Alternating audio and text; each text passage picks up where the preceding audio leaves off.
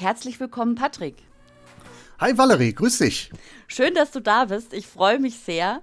Ähm, ich höre immer deine Podcasts, also für die Hörerinnen und Hörer. Ich bin ein großer Fan von, von Journalistenfilme.de, der Podcast. Oh, jetzt machen wir nicht ganz verlegen, direkt zu Beginn. und äh, ja, freue mich, dass du da bist. Erzähl mal, wer bist du und was machst du? Ich habe jetzt ja schon ein bisschen was verraten.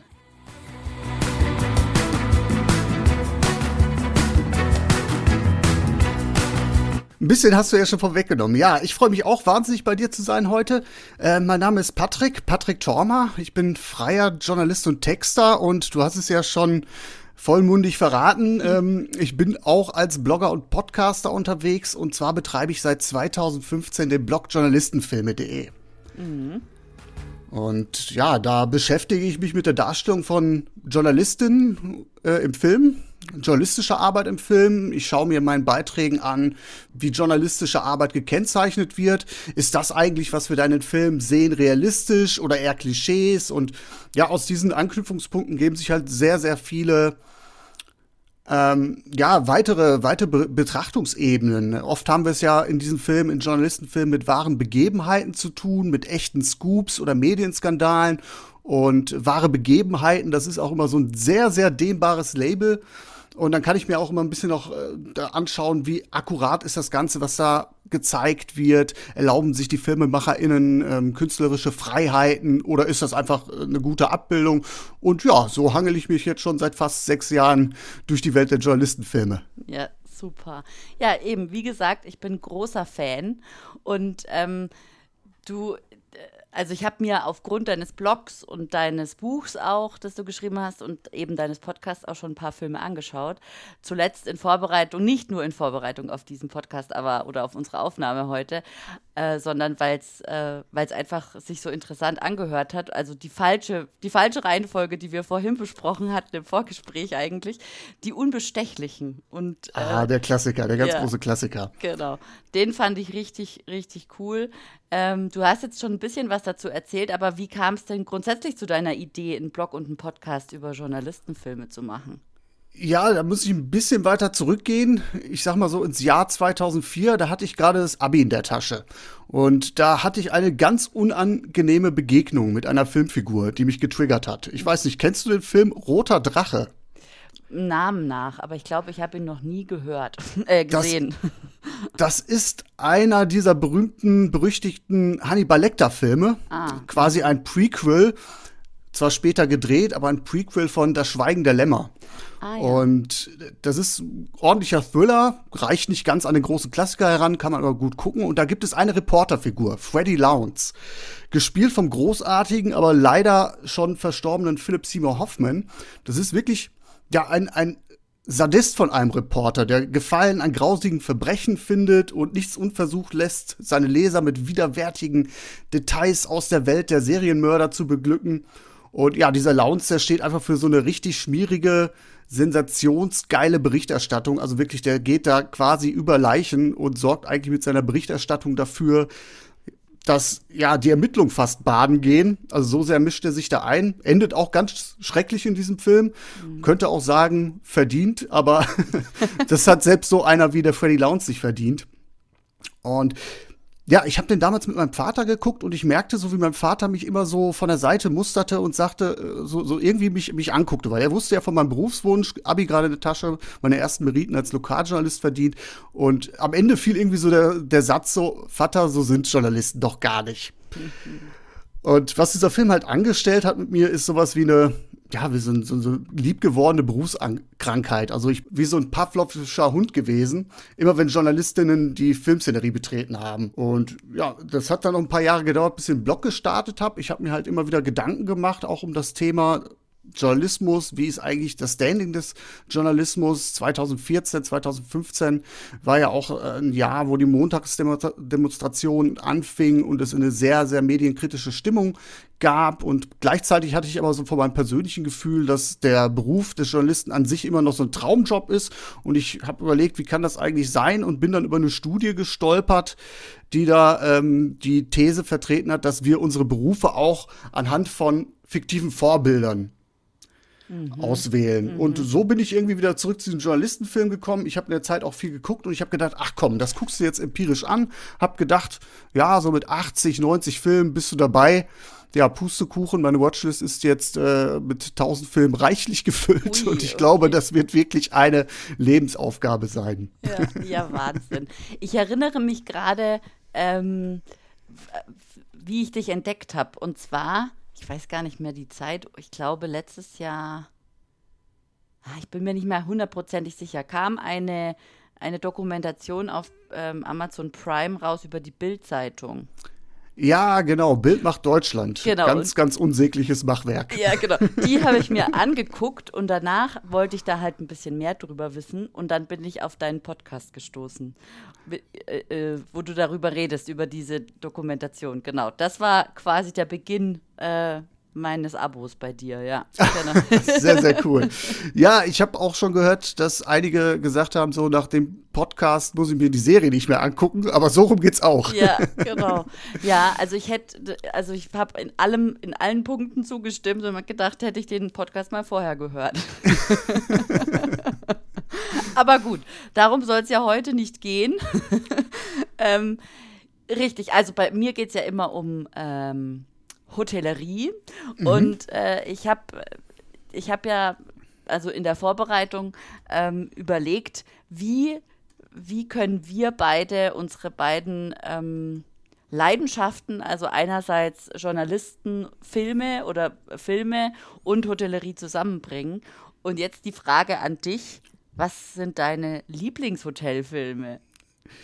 Ja, also das war jetzt erstmal gar nicht so einfach, weil ich mal direkt erstmal geguckt habe in meine Journalistenfilm-Sektion. Mhm. Gibt's da was, wo wir wirklich uns wirklich connecten können auf der Ebene? Und es ist wirklich schwer gewesen, weil nicht sonderlich ergiebig. Ja. Es gibt kaum Journalistenfilme, die ein Hotel spielen. Hier und da sieht man zwar in Filmen, wie Journalistinnen Hotels beziehen, weil sie sich dort mit Quellen treffen. Wenn du jetzt die Unbestechlichen geguckt hast, da spielt ja, ja auch der Watergate-Komplex eine wichtige Rolle, der dann auch im Mittelpunkt des Watergate-Skandals äh, stand. Und zu diesem Komplex gehört auch ein Hotel. Das wäre aber wirklich so eine, so eine Krücke von hinten durch die Brust. Ja. Also das, das geht irgendwie alles nicht. Ähm, ich verrate mal, ich habe eine, eine gute Lösung gefunden, aber ich glaube, wenn wir dann doch das Thema allgemeiner fassen, Hotelfilme, kommen wir ein bisschen weiter. Mhm. Ähm, ich habe mir tatsächlich ein paar rausgeschrieben, aber äh, was ist denn dein Hotelfilm? Ich meine, du, du kommst ja so aus der, aus der Ecke und kennst dich mit dem Thema aus. Hattest du vorher schon einen Film auf dem Schirm? Ja, also einmal die, ähm, die Geschichte über das Hotel Adlon in Berlin. Der gefällt mir eigentlich ganz gut, wobei der halt eben histori also historisch nacherzählt wird mit Schauspielern und so weiter. Aha. Aber mein absoluter Lieblingsfilm ist äh, The Best Exotic Marigold Hotel. Den habe ich zuallererst in England angeschaut, auf Englisch bei meiner besten Freundin und dann nochmal zu Hause in Deutsch. Und dieser Film sagt eigentlich genau aus, warum ich ins Hotelgewerbe gegangen bin weil du einfach, Ach, krass. ja, da, weil das, das ist so schön. Der, der bringt, der hat den Traum, der hat so eine, so eine Ruine, ja, und möchte aus dieser Ruine, also da gibt es schon ein paar, also es ist nicht ganz so schlimm, aber es ist, es verfällt äh, zunehmend, dieses Gebäude, und daraus möchte er aber ein Hotel, äh, ja, ein Hotel machen. Und dann kommen ähm, aus, aus England ähm, ältere Herrschaften, alle, die nichts miteinander zu tun haben, aber die kommen alle zusammen in, diesen, in dieses Hotel, weil sie das gebucht hatten. Und dann entstehen Freundschaften und dann mhm. kommen Menschen zusammen und dann passiert was, ja. Und das finde ich so, das finde ich so schön. Das zeigt ganz wunderbar, äh, wofür Hotels eigentlich stehen. Ach cool, das ja, ist ja wirklich herzerwärmend. Ja. Ich glaube, ich, also wenn ich so auf meine Liste schaue, ich glaube, die Filme sind jetzt nicht die beste Werbung für Hotels, die ich jetzt hier mir zurechtgelegt habe. Also es sind ja tatsächlich auch Filme, die ich sehr, sehr gerne äh, sehe und schätze. Mhm. Äh, bin Wel ich mal gespannt, was du dazu sagst. Ja, erzähl mal, welche sind es denn? Ich habe so überlegt, äh, was, was sind denn Hotels eigentlich so, ne? Also was können sie sein? So, also für mich persönlich sind ja Hotels Sehnsuchtsorte. Ich verbinde damit erstmal Urlaub oder wenn mhm. ich beruflich unterwegs bin, freue ich mich eigentlich auch rauszukommen. Mhm. Ne? Gerade jetzt in diesen Zeiten. Und äh, jetzt habe ich aber zwei Filme, da sind Hotels auch Zufluchtsorte, aber leider unter umgekehrten Vorzeichen. Und zwar sind das zwei Horrorfilme. Ich schmeiß oh. mal den ersten in die Runde, äh, den wirst du sicherlich auch kennen. Äh, ganz großer Klassiker von Stephen King, die Verfilmung, die erste von Stanley Kubrick, Shining. Ja, das. das ist jetzt, glaube ich, nicht die beste Werbung, aber ähm, da lebt das Hotel. Da ist das Hotel äh, zwar ein Gebäude, aber es ist wie ein, ja, wie, wie so ein eigener Charakter. Ja. Und das mag ich sehr, sehr an diesem Film generell. Also, ich weiß nicht, ob wir große Worte zu diesem Film verlieren müssen. Wenn du, wenn du was sagen möchtest, vielleicht kennst der ein oder andere nicht so. Ich habe, der ist jetzt auch schon länger her bei mir. Ich bin ja nicht so der äh, Horrorfilm-Fan. Nicht so. nee. Dann sind meine, meine Kandidaten ja richtig für dich. Ja. genau. Also, wenn du was dazu sagen kannst, ja gern. Ja, klar, sicher. Also mal ganz grob die Handlung. Äh, es geht um einen erfolglosen Schriftsteller, der ins berüchtigte Overhotel absteigt. Und zwar soll er da über den Winter als eine Art ja, Hausmeister fungieren, um das Gebäude in Schuss zu halten. Ne? Über Winter wird das Gebäude geräumt und einer muss halt da sein, äh, die Heizungsanlage warten mhm. und äh, generell einfach das, das Gebäude wohnlich halten. Und er hofft dort Ruhe und Inspiration für seinen neuen Roman zu finden. Mit dem Gepäck hat er seine Frau und seinen kleinen Sohn. Und dieser Hausmeister, Schriftsteller wird gespielt von einem wahnsinnigen Jack Nicholson, der in der verschneiten Abgeschiedenheit ja richtig wahnsinnig wird und später halt auch auf seine eigene Familie losgeht. Ach. Es ist ganz, ganz grausig, aber wie ich schon sagte, das Overlook Hotel ist wirklich ein fantastisches Gebäude mit langen, weiten Fluren, natürlich wunderbar ausgekleidet von der Kamera, mhm. mit prunkvollen Seelen und die halt immer im Laufe des Films so wie so ein, sich verschachteln, wie so ein Labyrinth, das mhm. so die mhm. Figuren verschlucken, zu verschlucken droht. Mhm. Okay, ja, vielleicht gucke ich doch noch mal rein. also, ich glaube, besser wird ein, also ich will mir jetzt nicht aus dem Fenster lehnen, dein Film klang jetzt auch sehr, sehr schön, aber das ist wirklich, also was so die Architektur, Innenarchitektur betrifft, wie die mhm. ausgekleidet ist filmisch, echt ein wahnsinniger Film. Intensiv, gruselig, äh, zum Schluss halt wirklich wahnsinnig, toller mhm. Film. Aber ich glaube, so ohne richtiges Learning, so für die Hotellerie. Ja. Also, ja. ja. also wenn dann vielleicht irgendwie, man muss vielleicht aufpassen, wo man seine Hotels baut. Also idealerweise nicht auf dem Indianerfriedhof. Ja, genau, genau. Als Kulisse, ja. Wie man es vielleicht äh, auch, gut, man könnte jetzt Transferleistung eventuell wäre, äh, wie kann ich mein Hotel inszenieren? Ja, ich meine, es gibt ja auch immer mehr Themenhotels im Grunde. So ein schönes Spukhotel. Ja, gibt's, genau. gibt's sowas? Das weiß ich gar nicht, aber bestimmt irgendwo. Also es gibt ja auch die Möglichkeit, in, in ähm, leerstehenden oder in, in einem leerstehenden Gefängnis zu übernachten, in so einer Zelle. Also okay. könnte ich mir, könnte ich mir in so einem Schloss oder so, ja, denke ich schon. Schöne Träume. Ja. Uh. ja. Und du hast gesagt, das, äh, du hast zwei Filme mitgebracht. Ja, einen zweiten Horrorfilm habe ich tatsächlich noch, auch ein Klassiker, legendär. Mhm. Nicht nur wegen einer ganz berüchtigten Duschmordszene, und zwar Psycho von Hitchcock. Mhm. Das ist jetzt natürlich eher so ein Motel, also eher eine Absteige. Mhm. Aber es passt halt zu diesem Zufluchtsortgedanken, weil Motels, die Leute, die da absteigen, gerade in Filmen, die sind ja irgendwie immer auf der Flucht und haben was zu verbergen. Ja. Ja. Und da passt dieser Film wunderbar ins Bild, weil die Hauptdarstellerin, gespielt von Janet Lee, ähm, die flüchtet aus ihrem alten Leben, weil sie ihren Arbeitgeber um eine ordentliche Summe Geld prellt und ist dann auf der Durchreise, auf der Flucht und steigt dann hier in dieses äh, Bates Motel ab vom Muttersöhnchen Norman Bates. Ah ja, ja, das sagt mir was. Und ja, da verliert sich ihre Spur. Naja. Mhm. Ja, das ist schon so, also man auch, auch wieder, das ist einfach das, ja, was man im Hotel mitbekommt. Da, da kriegst du alles mit. Also ich meine, Mord habe ich jetzt so nicht mitbekommen, aber oder dass Menschen verschwinden. Aber es ist schon so, dass da äh, einiges passiert an ganz normalen Dingen, die so, ja, die die Menschen so tun. Ja, gerade wenn es ein bisschen äh, günstiger ist, das Hotel, sehr hellhörig vielleicht, ja. kriegt man echt Sachen mit, die man lieber nicht hören möchte. Ja, das stimmt schon. Das ist so, ja. aber, aber hier ist es dann tatsächlich so ein bisschen, also einerseits tauchen da die Leute ab, die was zu verbergen haben in diesem Hotel. Andererseits ist das ja auch die perfekte, ja, der, der, das perfekte Setting. So mitten in der Einöde, unscheinbar, so eine anonyme Bettenklitsche. Ja. Und in dem Film können die Vorteile auch die Nachteile sein, ne? ja. ne? weil niemand bekommt da mit, wenn du an so einem Ort verschwindest. Ja, richtig, richtig. Das ist so. Aber weißt du, was ich gerade gemerkt habe? Also, ähm, und das bringt mich jetzt eigentlich schon zur nächsten Frage an dich. Ähm, ich, hab, ich konnte jetzt zwar so grob erzählen, ähm, worum es geht in Best Exotic Marigo äh, Marigold Hotel, aber ich ja. konnte das jetzt natürlich nicht so analytisch aufbereiten. Erstens mal habe ich den Film jetzt vor unserer Aufnahme nicht mehr angeguckt, und was ja ein Grund dafür ist. Und zweitens ähm, habe ich das, also gucke ich halt einen Film, um unterhalten zu werden und gar nicht so äh, das dann danach zu besprechen. Also ist es mir gerade eben schwer gefallen, das äh, kompakt, schön, in schönen Worten verpackt, so wie du das kannst, äh, zu, äh, zu sagen. Ja? Und jetzt meine Frage an dich.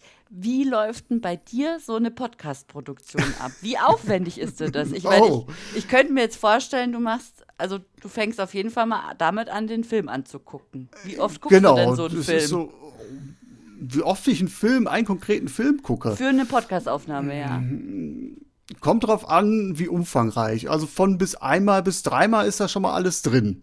Okay. Es ist ja häufig so, dass ich einen Film gucke, jetzt gerade so, was du jetzt so angedeutet hast, äh, mit dem Blick, ja, das ist dann irgendwie die Berufskrankheit. Ich kriege auch zwischendurch mal so den Vorwurf zu hören, ja, das sind doch nur Filme und man muss ja nicht immer alles so für voll nehmen und immer auf Realismus pochen.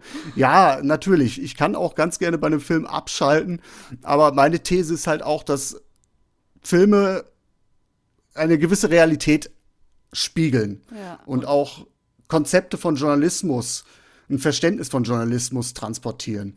Und äh, deswegen hoffe ich, ist mir dieser, dieser Blick gestattet. Ja, ja. Also, und vor allen Dingen, es ist ja auch eine Botschaft, ja. Also, ich meine, wenn man jetzt das alles so mal ähm, allgemeiner sieht oder weiterfasst, ähm, Wahrheit und Unwahrheit oder, oder Wahrnehmung, ja. Ja, auch da kann man sich verlieren. Genau, auch diese ganzen Geschichten Social Media, was wird da erzählt? Ja, jetzt gerade die Corona-Situation, da wird ja alles aufgebauscht und dann finde ich schon, ist es auch eine Verantwortung von dem hm. Filmemacher, da schon ähm, jetzt nicht so, also wenn es jetzt kein Science-Fiction-Film ist oder ein Fantasy-Film, da schon ziemlich an der Realität zu bleiben, finde ich. Genau, finde ich auch. Ähm, Gerade wenn man sich so dieses Label wahre Begebenheiten auf die Fahnen schreibt, dann ich bin auch, äh, äh, das kommt jetzt noch hinzu, habe ich ein Fable für Geschichte und mhm. bin halt auch der Meinung, wenn man Geschichtsbilder reproduziert, dass man da eine gewisse An Verantwortung trägt. Das meine ich, ich meine jetzt nicht, dass es, dass man sich keine künstlerischen Freiheiten erlauben darf, aber wie gesagt, man sollte schon irgendwo ein bisschen gucken, dass man da auch kein Mumpitz verbreitet. Und so geht's mir halt mit den Journalisten. Aber ich komme noch mal auf deine Frage, deine eigentliche zurück. Ja. Wie, wie geht so eine Podcast-Folge? Also, es ist meistens so, dass ich dann meinen Medienkonsum fröne und dann habe ich halt meine Watchlist, wo ich die Filme halt, meinen mein Journalistenfilmstapel habe und die gucke ich dann nach und nach. Und ich merke schon eigentlich relativ schnell, will ich darüber sprechen oder habe ich da keine Lust zu oder finde ich da einen Anknüpfungspunkt? Da habe ich dann halt, wie gesagt, meine spezielle Brille. Ich habe immer einen Notizblock und so am Start. Ne? Also sobald da irgendwas kommt, wo ich denke, so, ach, guck mal, da will ich drauf ansetzen, habe ich das auch direkt notiert. Dann habe ich den Film gesehen. Mhm. Und dann geht's erstmal los. Dann gucke ich mal, äh, regt der Film mich an, weiter zu recherchieren, in die Tiefe zu gehen, was ist der historische Hintergrund vielleicht? Und dann können schon mal erstmal ein paar Stunden ins Land gehen. Und dann gucke ich mal, was finde ich im Internet, gibt es da vielleicht noch ein bisschen Literatur, ähm, wie wird der Film gedreht, gibt es Produktionsnotizen, die interessant sind, ist vielleicht das Drehbuch auch von einem echten Journalisten, mhm. der im Film gezeigt wird, äh, mitgeschrieben worden. Das sagt auch viel schon über die, die, die, die Herangehensweise des Films an, ist also auch das Stable wahre Begebenheiten, wie ernst wird das genommen. Ja, und dann stellt sich die Frage, gibt es eigentlich einen zentralen Aufhänger für ein Podcast-Gespräch mhm. und gibt es ein Thema, das so noch nicht behandelt worden ist. Also mein Anspruch ist schon auch, einen Podcast darüber zu machen, ja, der nicht alles wiederkaut, was zu einem Film schon gesagt worden ist. Ja. Gott sei Dank habe ich die Nische. Ja. Ähm, vielleicht mache ich jetzt mal einfach mal ein konkreten Beispiel Mhm, deutlich. Und zwar habe ich, ähm, vielleicht hast du die auch gehört, die Folge bei Spotlight. Ja, natürlich, natürlich. Gehört Natürlich. und den Film geguckt und gekauft auf Amazon. Oh, Also das, also da bin ich schon ziemlich influenced von dir. ja, aber, aber das ist ja ein Film, über den wurde ja viel gesprochen und geschrieben. Ne? Weil der Film ja schon sowas wie so ein Ritterschlag für so eine viel gescholtene Branche war. 2016 hat der Film ja auch den Oscar für den besten Film genommen, äh, bekommen. Und äh, ja, die ganze, ganze Branche hat die Bäckerfaust geballt und gesagt, guck mal, das kann Journalismus leisten. Ja. In dem Film, nur ganz kurz für diejenigen, die es nicht kennen, ähm, in dem Film geht es um die wahre Geschichte einer Investigativ-Unit, die in den USA einen, ja, einen flächendeckenden Missbrauch an Kindern in der katholischen Kirche aufgedeckt hat. Ja. Und dass Journalismus sowas leisten kann, dafür braucht es natürlich keinen Podcast. Aber was ich bemerkenswert fand, war, der Film bricht mit gebräuchlichen Mustern, die in Filmen transportiert werden. In Filmen sind ReporterInnen, vor allem wenn sie investigativ arbeiten, meist so einsame Wölfe, die allein auf eigene Faust, ohne Rückendeckung von der Redaktion agieren. Und in Spotlight ist Journalismus eine Teamleistung. Und ich wollte wissen, wie ist eigentlich dieser Teamgedanke? Das ist mir so ein, so ein Gedanke, der mir aufgekommen ist, während ich den Film geguckt habe. Und äh, meine eigenen Erfahrungen waren, ja, natürlich, Team ist wichtig, aber in den Redaktionen, in denen ich gearbeitet habe, da muss man jetzt ehrlicherweise sagen, war man eher froh, wenn man einen zweiten Mann hatte, der deine Texte ge ge gegen gelesen hat. Oh, okay. Also gerade im Lokalen, ich komme aus dem Lokalen, ist das auch immer eine Kapazitäts- und Ressourcenfrage. Also habe ich mir mit Jonathan Sachse vom Korrektiv einen echten Investigativjournalisten geschnappt, der sich mit langwierigen Recherchen auskennt und der mir dann und meinen HörerInnen aufzeigen konnte, dass was in dem Film gezeigt wird, das ist im Grunde genommen sehr, sehr, sehr authentisch. An anderer Stelle halt auch wieder ein bisschen veraltet, weil der Film Szenen von 2002 zeigt und es gibt ganz andere technische Möglichkeiten und dann hat sich so ein Gespräch entsponnen über, über Datenjournalismus in heutiger Zeit und das Ergebnis, du hast die Folge ja gehört, ist wirklich ein zweistündiges Epos, äh, was ich, also ich, wenn ich so mal höre, nicht weil ich mich so gerne sprechen höre, aber was der Jonathan da so aus der, aus dem Nähkästchen, aus dem journalistischen plaudert, das ist wahnsinnig spannend. Ja. Und äh, ja, das ist dann wirklich so ein, so ein Ablauf für so eine Folge. Wenn ich das in Stunden umrechnen müsste, äh, wäre ich, glaube ich, arm. Ja. Ist, also ich denke mal so, je nach Thema können da wirklich acht bis zwölf, 14 Stunden drinstecken an Arbeit. Und ich rechne da jetzt mal nicht noch vielleicht so einen Teasertext und äh, Schnitt mit rein. Ne? Ja, also die eben, wie gesagt, die Folge Spotlight, über Spotlight habe ich auch äh, ge gehört und auch ähm, korrektiv dann gleich auf die Leseliste gepackt. Und wie umfangreich dann eben auch die Recherche ist, das hat mich, ähm, das habe ich nochmal deutlich gehört in deiner Podcast-Folge über den Zodiac Killer, äh, wo du ja auch einen Interview-Podcast draus gemacht hast, obwohl du ja eigentlich kein Interview-Podcast machst. Ne? Du hast ja so eine Mischung. Also du machst mal alleine und, und machst dann so, schneidest so O-Töne rein sozusagen. Und dann ab und zu holst du dir jemanden, mit dem du drüber redest, oder?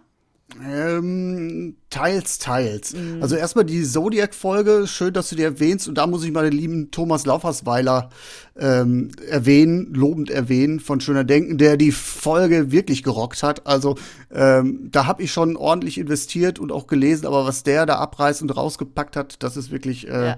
Chapeau. Also ähm, Also ich habe dann diesen Film nochmal angeschaut und habe dann auf diese, auf diese Szenen, wo er das mit dem Licht beschreibt, dass der Reg Regisseur mit diesem Licht gespielt hat, dass er es mal blauer und mal grauer und so in diesen Tönen, gell? Ich habe alles gesehen. Nach dieser Podcast-Folge habe ich genau das gesehen, was da erzählt wurde. Also fantastisch, war echt cool. Ja. Ich glaube, das ist echt das schönste Lob, was man so kriegen kann. Also wenn man danach nochmal den Film nochmal guckt und dann, oh, das ist, da geht mir echt das Herz auf und ja. äh, das, das werde ich auch gleich dem Thomas petzen. Der wird sich auch freuen. Sehr schön. Aber wie du schon sagst, er geht ja so ein bisschen auf die filmischen Aspekte ein mhm. und äh, ich habe wechselnde Gäste in meinem Podcast. Das ist schon so das tragende Element. Das können Journalisten sein. Wie gesagt, ich komme ja aus dem Lokalen und habe jetzt nicht so einen Einblick, was zum Beispiel Kriegsberichterstattung betrifft. Mhm. Da habe ich auch mal eine Podcast-Folge gemacht und wenn ich die alleine gemacht hätte, wäre das absolut nicht glaubwürdig, weil ich habe keine Insights. Mhm. Und dass ich da ne, mit Düsen Tecker eine Kriegsreporterin äh, gewinnen konnte, hat die Folge erst ermöglicht eigentlich, sonst hätte ich das Thema gar nicht angehen können. Ja. Ähm, zentrales Element sind tatsächlich die wechselnden Gäste. Du spielst auch so zwei, drei Folgen an, ja, die haben sich so ein bisschen ergeben. Ich versuche auch ein bisschen so mit, mit Formaten zu spielen. Äh, beispielsweise ähm, Kinoedition, journalistenfilme.de, wenn ich jetzt gerade frisch im Kino war, was in letzter Zeit nicht so häufig vorgekommen ist, aber dann versuche ich so meine ersten Gedanken im Stil einer klassischen Rezension wiederzugeben. Lohnt sich der Film? Welche äh, journalistischen Themen verhandelt der Film? Also so einen Ersteindruck zu geben, das ist dann so ein kleiner Monolog von zehn Minuten. Äh, ich habe tatsächlich auch mit ein, zwei Essays auch schon ähm, experimentiert, wo ich mit O-Tönen arbeite oder auch äh, ein Interview, was ich dann äh, zusammengeschnitten habe, dann quasi mit, mit Filmzitaten gegenübergelegt habe und so. Versuche schon immer ein bisschen zu experimentieren, damit ich mal so ein bisschen die, die äh, Hörererwartungen ein bisschen unterlaufen werden und auch mal was Überraschendes zu bieten. Aber eigentlich äh, ist das Kerngeschäft schon die wechselnden Perspektiven, weil mhm. ich finde, das ist sauspannend, Leute zu hören, die einen anderen Blick drauf haben oder den Expertenblick drauf zu haben. Äh, wie gesagt, ich mache das jetzt schon seit 2015 mhm. und ich schreibe wahnsinnig gerne und das ist auch mein, mein, meine liebste Beschäftigung. Aber äh, Schreiben ist auch so ein bisschen wie eine Insel, wenn man jetzt nicht gerade an, an Blogparaden oder so teilnimmt. Ja. Und diese Podcast-Geschichte, das ist einfach so, man geht raus, man stellt sich auch mit seinen eigenen Thesen mal anderen, kann die abklopfen lassen und kriegt ganz andere Einblicke, auf die man nie gekommen ist. Höre diesen Zodiac-Podcast, wo der Thomas mich wirklich mit dem offenen Mund da sitzen lassen hat. und ich dann tatsächlich auch am nächsten Morgen, wir haben sehr spät gepodcast, am nächsten Morgen direkt erstmal die besagte Szene eingeworfen habe. ja, super, ja, richtig cool. Wie gehst du denn, äh, wie nimmst du denn auf? Wie bist du denn technisch aufgestellt? technisch aufgestellt. Mhm. Äh, ich sag mal so, ich verbessere mich ähm, nach und nach. Ich nehme hier in meinem äh, Arbeitszimmer auf, dass ich noch ein bisschen auskleiden muss, ein bisschen an Schall muss ich noch arbeiten. Ansonsten habe ich hier aber ein Rode-Mikrofon mhm. zum Podcasten hier. Ähm, ich nehme äh, meine Podcasts mit Zencaster auf. Mhm. Äh, du nimmst ja mit Studio Link auf. Mhm. Zencaster ist ähnlich ein Remote-Call-Programm, äh, wo sich Gäste ohne Installation zuschalten können. Ähm, ohne da viel Werbung zu machen, ähm, finde es sehr charmant. Du hast direkt beide Tonspuren übereinander gelegt. Man muss nicht viel matchen. Ja, und dann, wenn ich den Podcast aufgenommen habe, geht's an die Nachbearbeitung. Die mache ich ganz klassisch mit ähm, Audacity. Das ist jetzt, glaube ich, nicht das praktischste Programm, aber ich kenne es aus meiner Zeit aus dem Uniradio ganz gut mhm. und bin damit ganz behende. Und ja, das, da mache ich halt den Grobschnitt mit, äh, auch ein bisschen an den Höhen noch verstellen, Lautstärke. Ich lasse da aber mittlerweile auch ähm, auf, auf Phonic drüber laufen. Mhm, ja, was quasi ja. automatisch äh, Höhen und Tiefen und Lautstärke auch anpassen kann. Das ist eine große Erleichterung. Da nehme ich dann ein paar Dollar in die Hand. Ja. Nimmst du, ähm, skriptest du oder sprichst du frei?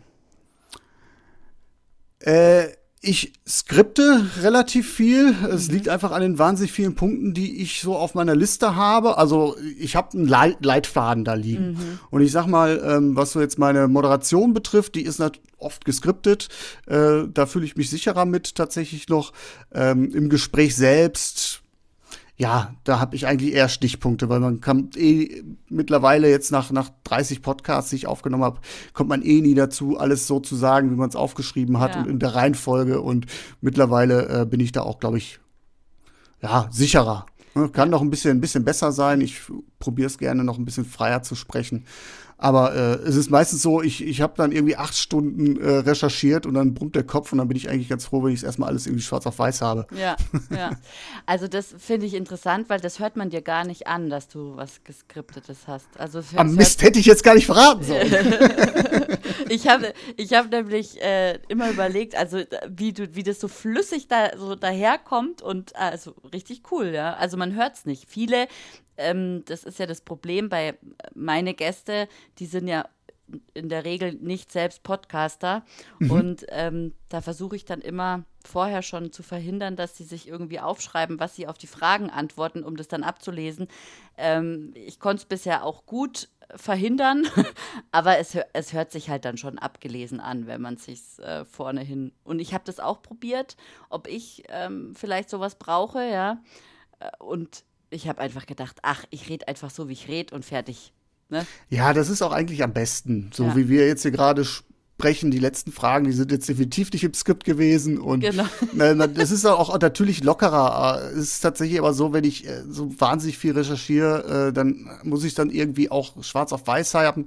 Es geht mir auch oft darum, dass ich dann auch schon Textbausteine habe für ein für einen Artikel dann nachher hinterher, ne? Also, ja. dass ich das mal zusammengeschrieben habe und das auch eigentlich gerne schwarz auf weiß habe, nochmal für mich, ja. falls ich nochmal zu dem Film zurückkehre. Das kann ja auch nochmal passieren. Ja. Und von daher, ähm, ja, also ich glaube, wenn ich mich selbst höre und schneide, denke ich, ah, komm, da hättest du jetzt wirklich freier sprechen können. Oder da hast du jetzt frei gesprochen, warum hast du denn dich ja jetzt auf ein Skript verlassen? Aber gut, ja, jeder, wie sich, wie sich äh, jeder wohlfühlt. Und ähm, wenn man das jetzt gar nicht so hört, dann bin ich ja beruhigt. Ja, super. Wie, ähm, transkribierst du deine äh, Podcast-Episoden danach? Im Sinne, dass man das dann nachher nochmal auf der Homepage lesen kann. Mhm.